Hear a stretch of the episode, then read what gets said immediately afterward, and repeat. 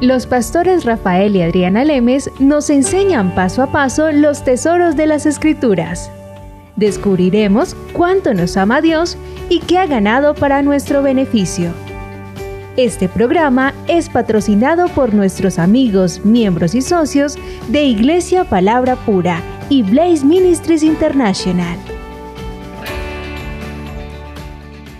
Bueno, Adriana, empezamos el programa de hoy. Ajá, Rafael, estábamos desde hace varios programas enseñando sobre la aplicación de la parábola del sembrador.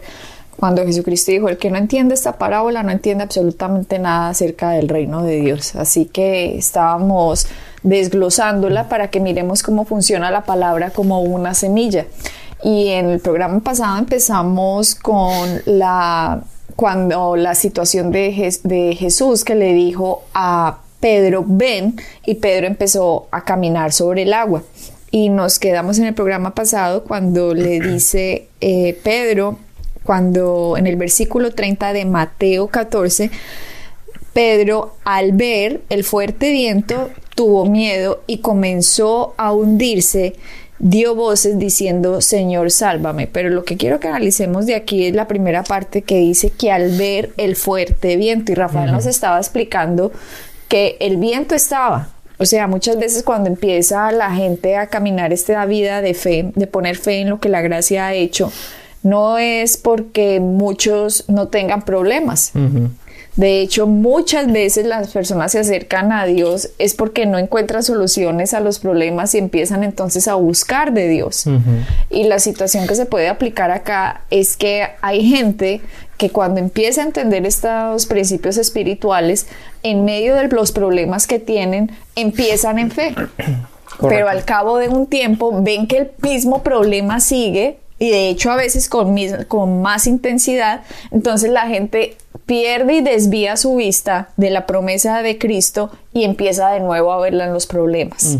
Y es aquí cuando quiero que vean que al ver el fuerte viento, Pedro tuvo miedo y comenzó a hundirse. Y es exactamente lo mismo lo que pasa en la gente que empieza a caminar en las promesas de Dios, empiezan a caminar en lo que Cristo ganó en la cruz, pero al ver los fuertes problemas, al ver las fuertes circunstancias, al ver la escasez por las que están pasando, al ver la enfermedad, al ver los problemas emocionales, al devolverse al foco del problema, la gente empieza a tener temor. Sí.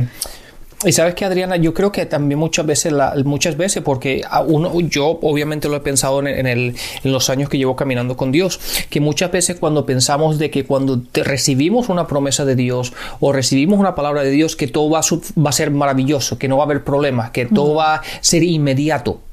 Y entonces cuando nos enfrentamos a esas dificultades, cuando nos encontramos a esas opresiones o, el resistir, ¿verdad? Ese, ese, ese resistir de que las cosas salgan, nos ponemos a pensar de que no, esto ya no puede ser Dios o no va a funcionar. Y simplemente es la, mala enseñanza en este aspecto o el, el, mal entendimiento que tenemos de que simplemente porque Dios nos dé una palabra o que sea una promesa de Dios, eso no implica que va a estar eh, libre de, problemas y libre de dificultades y libre de opresiones. No. De, hecho, la palabra dice que vamos a tener dificultades y vamos a tener problemas que nos vamos a enfrentar en la vida diaria. La cuestión es que en medio de esos problemas no nos olvidemos que Dios está con nosotros, que tenemos la promesa de Dios y siempre y cuando caminemos y apliquemos la palabra de Dios, vamos a llegar al otro lado victoriosos. Y Rafael, los mismos tipos de problemas o en diferente grado, en, eh, algunas personas tendrán problemas económicos, otros tendrán problemas de salud, otros tendrán problemas emocionales, hay personas que tienen todas mezclados, pero la palabra también dice que las mismas cosas se van dando en todos los creyentes en toda la tierra, o sea, no somos los únicos que estamos pasando por la misma situación pero todos tenemos las mismas palabras de Cristo a las cuales aferrarnos y cómo pelear esa, esas batallas. Entonces, no, no piense que usted es el único en el mundo que está pasando y que su problema es el más grave del planeta Tierra y por lo tanto eh, a usted no le va a funcionar absolutamente nada porque es que usted es gravísimo. Se pasó pues, su problema es tan grande que Dios no puede hacer nada. No, eso no es así. Eso no es así. Eh, mientras haya vida, nosotros tenemos esperanza. Entonces, mientras estemos aquí, podemos entender nuestra función en esta vida es cómo entender cómo funciona el reino de Dios, entender el poder, entender la autoridad que yo tengo como creyente en Cristo, cómo yo aplico lo que Jesucristo ganó para enfrentarme a la vida diaria. Entonces, en ese enfrentamiento a la vida diaria, de acuerdo a mi reacción ante lo que se me enfrenta a mí en la vida, es si yo voy a ganar o no. De hecho, el mismo problema que tiene, usted lo puede tener otra persona, pero el resultado en las dos personas puede que sea completamente opuesto. ¿Por qué? Porque el uno hizo uso de las armas y el otro simplemente empezó a hundirse. Exactamente como el versículo que dice, al ver el fuerte viento, Pedro tuvo miedo y comenzó a hundirse. Y es, y es, y es aquí tenemos que ver que la palabra no era el problema. La palabra era la solución. La palabra de Cristo fue ven, así como la palabra puede ser por mi llaga ha sido sanado, o yo me hice pobre para que tú fueras enriquecido, o el castigo de, de de tu paz cayó sobre mí. O sea, el castigo de Dios cayó sobre Jesucristo nada más para que nosotros pudiéramos tener paz con Dios. Entonces son tantas cosas que Jesucristo ha ganado para nosotros que si nosotros nos desviamos de lo que Cristo ganó y empezamos a ver lo que no tenemos que ver, vamos a tener miedo. ¿Por qué? Porque desafortunadamente somos, estamos dentro de este cuerpo.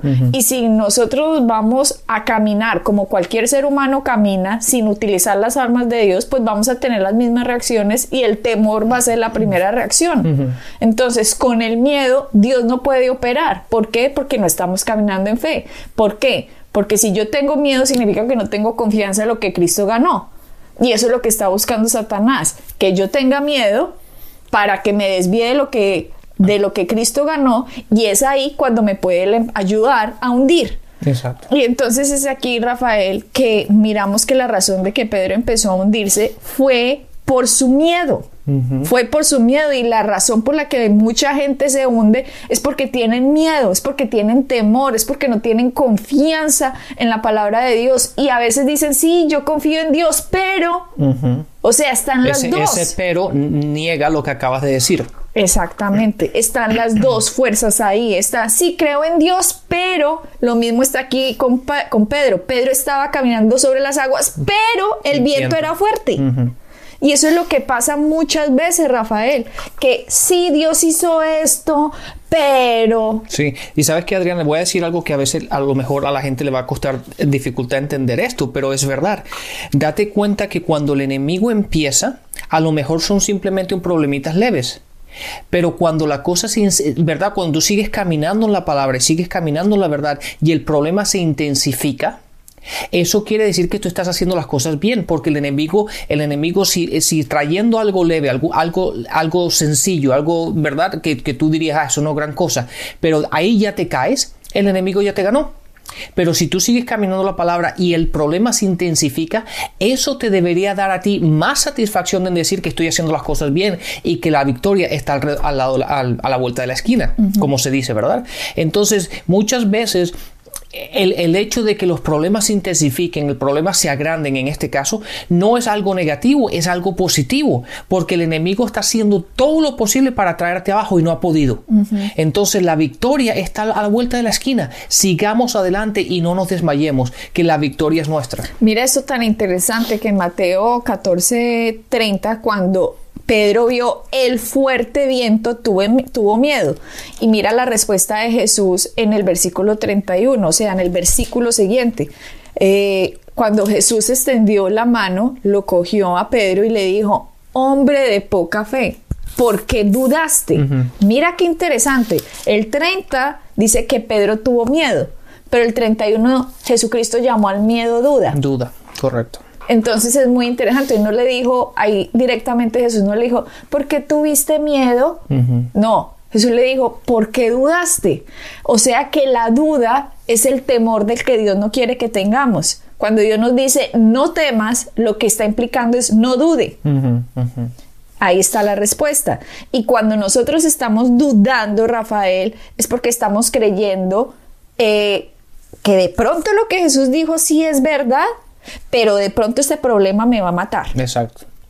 Entonces, ahí está la duda y ahí está lo que Jesucristo estaba diciendo. El que no entienda esta parábola del sembrador no va a entender cómo funciona el reino, porque los tres primeros tipos de personas, de los cuatro que hay, el 75% no recibían la promesa, no porque la promesa no tuviera la capacidad de sacarlos del problema, sino porque el 75% de esas personas creyeron que el problema era más grande que la promesa.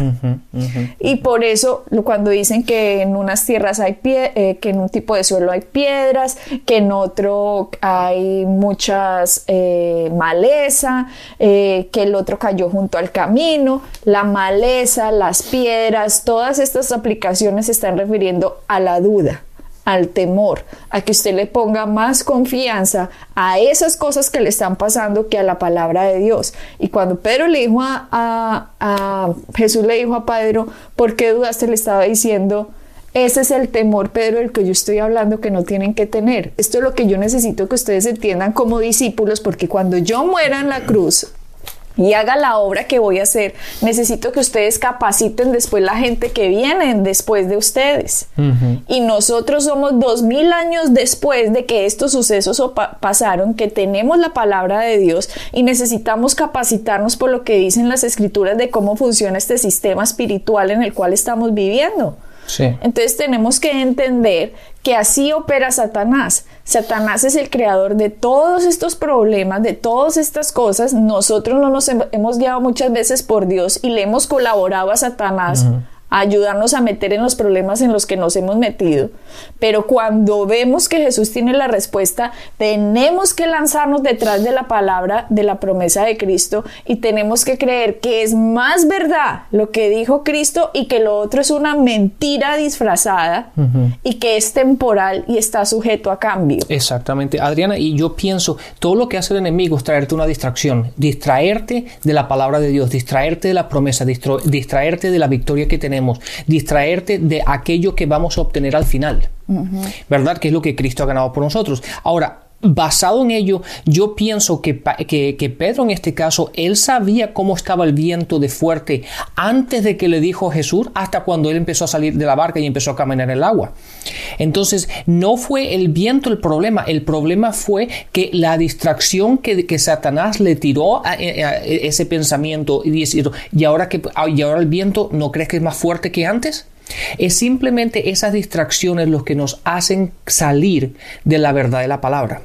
Lo que nos, lo que nos llevan aparte, nos llevan a un lado de mantener nuestro enfoque en lo que la palabra dice. Porque obviamente está claro eh, en el versículo 25, si no, está, si no ah, eh, recuerdo, no, el versículo 24, la palabra dice que la barca era azotada por, por las olas, por el viento. Entonces, obviamente, él estaba consciente de, la, de, de, qué tan fuerte estaba el viento, de las olas que habían. Y cuando él le preguntó a Jesús, dime, dime, hazme, hazme ir, él estaba consciente del viento. Entonces, ¿qué fue lo que cambió cuando él estaba dentro de la barca a cuando estaba fuera? No hubo ningún cambio. La única diferencia fue que cambió y la distracción de las cosas que lo, que lo estaban a su alrededor, la distracción en estos momentos de las olas, la distracción del viento, le quitó los ojos de la promesa de, Jesús.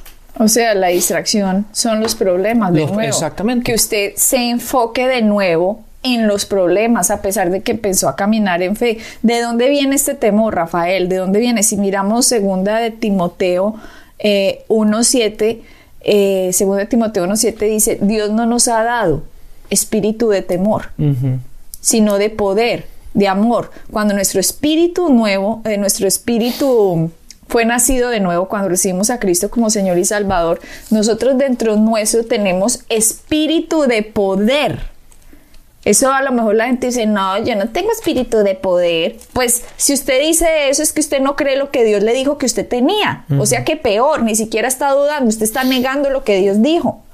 Es que nosotros tenemos que tomar esa palabra como si fuera verdad, no como será una posibilidad. No, no una posibilidad, es la verdad. Exactamente, es la verdad. Jesucristo dijo, yo soy la verdad. yo soy el camino, yo soy la vida. Él no dijo, eh, bueno, yo soy una verdad, yo soy un camino, yo soy una vida. No, él no dijo eso. Él fue muy explícito cuando dijo las palabras que dijo. Dijo, yo soy la verdad. Entonces no se trata de decir, eh, ¿será que lo que Dios dijo será verdad? No, si usted está ahí, está engañado. Sí, y, eso ahí, ahí está claro. Y eso es muy importante, que la gente no vea la palabra de Dios y después se vean a ellos mismos para determinar si la palabra de Dios es verdad o no. Si la palabra lo dice, es independientemente de cómo tú y yo nos veamos, de cómo tú y yo nos sintamos o lo que creamos que debe ser. Si la palabra lo dice, así es. Y ahí es donde, en donde lo que es importante que encontramos en Romanos 12 que habla de la renovación de la mente. Tenemos que renovar de aquella, aquella forma de pensar que teníamos, ¿verdad? Porque si la palabra lo dice, independientemente de lo que te hayan dicho, independientemente de lo que tú hayas aprendido, independientemente de lo que tú sientas, veas, la palabra es verdad. Y por eso en 2 Timoteo 1.7 cuando dice, Dios nos dio espíritu de poder, de amor y de dominio propio, ahí no dice, de pronto Dios les va a dar un espíritu de poder. O cuando se vayan para el cielo van a tener espíritu de poder y de dominio propio. No, es que allá, allá, allá ya obviamente lo necesitamos es aquí. Allá para que si allá no hay diablo. Aquí es donde necesitamos el espíritu de poder, el espíritu de amor y el espíritu de dominio propio. Entonces vuelvo y les digo, si ustedes empiezan a decir en este momento, digamos que usted es nacido de nuevo y usted dice, ay, pero yo no, no, es que yo no tengo, yo no me puedo dominar, está diciendo que lo que Dios dijo es mentira. y si usted está diciendo que lo que Dios dijo es mentira, entonces en esa área de su vida usted es el tipo suelo número uno. El que simplemente oyó la palabra, vino el enemigo y se la robó. Exacto. Entonces, tenemos que pasar de suelo 1 a suelo 4. El, el suelo 4 es el que se cree todo lo que Dios dijo. Se lo cree todo, quita las dudas, quita las incredulidades, quita las tradiciones, quita la religión, quita todo lo que le han enseñado y se enfoca es en lo que Cristo dijo, en lo que Cristo ganó. Y es en ese momento, Rafael, que cuando la palabra dice en primera, segunda Timoteo 1.7 que Dios no nos ha dado espíritu de temor, sino de poder, amor y dominio propio, nos está diciendo Dios que nosotros mismos tenemos la capacidad de controlarnos en el momento que tengamos un problema. Exacto, así es. Porque si no nos pudiéramos controlar, no nos estaría diciendo yo no les he dado espíritu de temor, sino de poder. Exacto. Adriana, eso es y eso, eso afecta a cada, en cada aspecto de nuestras vidas. Es igual la gente que dice, no, pero es que yo no, yo no me puedo controlar, no, es que yo no dije algo que no, pero es que no, lo no me pude controlar. No, eso no es verdad. La diferencia está hay dos puntos que son, muy, que son importantes. Una es el, el, tener la palabra de Dios en nosotros y el meditar en la palabra para que haya renovación en nuestras mentes. Y después la otra es el simplemente el caminar en ella. Entonces, cuando una persona dice, no, es que yo no pude, no, es que yo, no, tú sí puedes, la, la única diferencia, la diferencia está en que tú todavía permites que la carne, ¿verdad? Que, que la, carne te controle a ti en vez de dejar que el espíritu te controle. Y la, de la única forma, como yo les puedo decir a ustedes, que es que uno puede hacer esos cambios, es en el caminar diario y el siempre no reaccionar basado en las circunstancias que te están pasando sino cálmate, relájate, ¿verdad? Piensa y después actúa, después hables, no simplemente reacciones. El reaccionar muchas veces nos trae problemas. Entonces aquí cuando dice que Pedro empezó a ver el viento fuerte y tuvo miedo, Rafael nos está mostrando cómo el temor y la duda no simplemente se apodera de nosotros en un minuto. Ay, se me apoderó el, el, temor, tengo duda en este, mejor dicho, antes estaba completa fe y en este segundo ya estoy completamente con terror y, dudas. Eso nunca pasa así. Eso no pasa de que bien mal, no. Nos muestra cómo es gradual. Porque cuando él empezó a ver el viento y tuvo el miedo, dice la palabra, comenzó a hundirse. Exactamente, la palabra dice no dice que se hundió, sino comenzó a hundirse, dándonos a entender que hay un proceso En el cual es, es, lo que pasa. Él, él, obviamente, cuando se salió de la barca, tenía los ojos en Jesús, en Jesús, tenía los ojos en la promesa. Pero después de a lo mejor dar el primer paso, el siguiente paso, tenía un ojo en Jesús y un ojo en el viento. ¿Verdad? Y así es lo que nos pasa muchas veces. Tenemos la promesa delante, pero nos empezamos a enfocar en ciertas cosas diferentes. Nos empezamos a dar cuenta de, de las circunstancias alrededor de nosotros y empezamos a decaer. Y eso fue lo que, lo que, lo que pasó a Pedro en este caso, que la palabra dice, y empezó a hundirse. O sea, no se hundió de una sola vez, dándonos a entender que simplemente el temor y la duda no nos va a sobretemar, sobretomar en un momento dado, sino que es poquito a poquito, otro problemita, otro vientico por aquí, otra situacioncita por allá, usted se empieza a distraer de lo que Cristo hizo y empieza a tener como duda y fe al mismo tiempo, pero como que se va hundiendo y hundiendo de a poquito. Entonces lo que tenemos es que sacar todo eso, no ponerle peso a lo que veamos, oigamos o sintamos, sino ponerle peso a lo que Dios ganó, a lo que Cristo ganó para nosotros.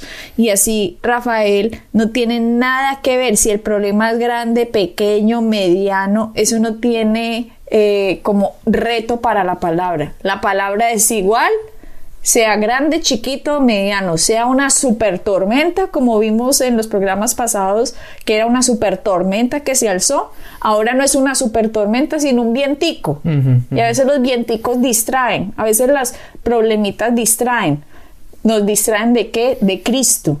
Y si nos distraen de Cristo, nosotros somos los que nos hundimos. No es que, ay, bueno, pues que se haga la voluntad de Dios. Pedro no dijo, ay, bueno, pues que se haga la voluntad de Dios. Debe ser que me estoy hundiendo porque es la voluntad de Dios, como dice la gente. Sí.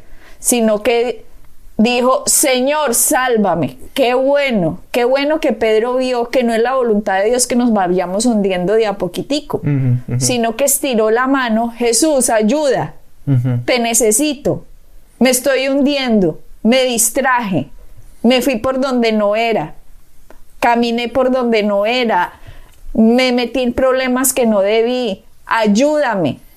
¿Y qué va a decir? ¿Por qué lo hiciste? No, simplemente Jesús le va a estirar la mano, lo, va a ayudar a salir y le va a decir, no dude de mí, que si yo le he dicho algo es por su bien, hombre. Sí, sí. Así es, Adriana. Y eso, eso, eso es lo que acaba de decir importante. Jesús y Dios siempre están a, una, a, un paso para ayudarnos, levantarnos y ponernos otra vez en el camino correcto. Pero lo importante es, ¿sabes que estaba, estaba pensando ahora en, lo que mientras que tú estabas hablando? La importancia de estas cosas pequeñas. Muchas veces, al, date cuenta que en Marcos 11, la enseñanza de Jesús en cómo la fe funciona, cómo aplicar la fe, le dijo que le hablemos las montañas. Y nosotros tenemos que hablarle a los, problemas, a las dificultades, a las circunstancias que, que, vienen en contra de nosotros. Pero muchas, muchas veces, en vez de nosotros hablarle a los problemas, los observamos y los analizamos y los vemos y los acariciamos y hacemos todo y los vamos magnificando más de lo que deben ser. Y, llega un momento en que magnificamos tanto los problemas, de tanto hablar de ellos, de tanto analizarlos, que después vemos a nuestro Dios y lo vemos incapaz de, de, de, llevarnos a la victoria porque el, problema, el problema es demasiado grande. Y lo que tenemos que hacer es, una vez que reconocemos que hay algo que nos, que nos va a distraer, cuando reconocemos que hay algo que nos va a llevar fuera, de la promesa que Dios nos ha dado. En ese momento no hablemos más de ello, sino hablemoslo y eliminémoslo. Y sigamos adelante. Pero cuando, cuando, cuando empezamos a hacer lo contrario y empezamos a verlo, a analizarlo, será, no será, puede que sea, qué pasará. Y cuando hacemos todo esto, llega un momento en que nos estamos distrayendo de cuál es nuestro propósito inicial. En lo natural, eh, Rafael, naturalmente Pedro no puede caminar sobre las aguas. No es que con viento, sin viento, en día soleado, como sea, nadie puede caminar en una piscina, ¿cierto? Entonces, naturalmente, uno a veces no puede salir de los problemas que está. Uno a veces no puede salir de los rollos en los que se ha metido. Naturalmente no hay cómo, porque lógicamente hay que hundirse a veces en lo que uno se ha metido. Pero por la misericordia y la gracia de Dios, por lo que Dios hizo por nosotros. esa ayuda espiritual nos ayuda a salir de los rollos en que uno se ha metido. Por eso, Señor Jesús, ayúdame. Es una buena oración. Ayúdame, Señor. Estire la mano. Sepa que Él no es su problema, Él es su solución y Él está por ayudarlo. Cuando usted estire esa mano, entienda que la ayuda está en que usted crea lo que Él hizo por usted. Crea lo que Él ganó por usted. Él ya hizo su parte. Su parte no es sanarlo a usted, sino darle la semilla y su parte es tomar usted esa semilla, plantarla en su corazón y saber que el fruto va a venir. La parte de, Cristo no es, no es prosperarlo. No, la parte de Cristo es, Él ya le dio una semilla. Usted plante esa semilla de lo que Él dice cómo es la prosperidad. Usted cuide su corazón, tome eso y sepa que el fruto va a venir. Sí. El, la parte de Dios no es solucionar los, los problemas. La parte de Dios es, yo ya hice todo, ahora usted crea lo que yo hice, tome la semilla, plántela en su corazón y el fruto va a venir.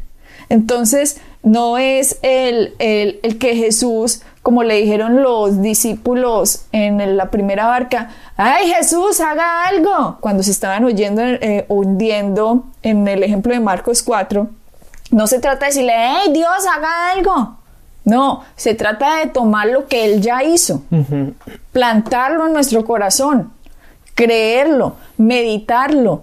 Y tu trabajo es ese, plántalo con la boca, créelo en tu corazón, riégalo con la palabra, medítalo día y noche y el fruto va a tener que salir, porque la palabra dice, como piense un hombre en su corazón, así, así él tal es. Entonces empecemos a cambiar esa forma en que pensamos porque la manifestación tiene que venir de lo que él ganó. Sí, y sabes que Adriana estaba viendo aquí que date cuenta que, que él pidió ayuda, él le dijo Jesús, sálvame, Jesús, ayúdame, cuando la palabra dice que se empezó a hundir.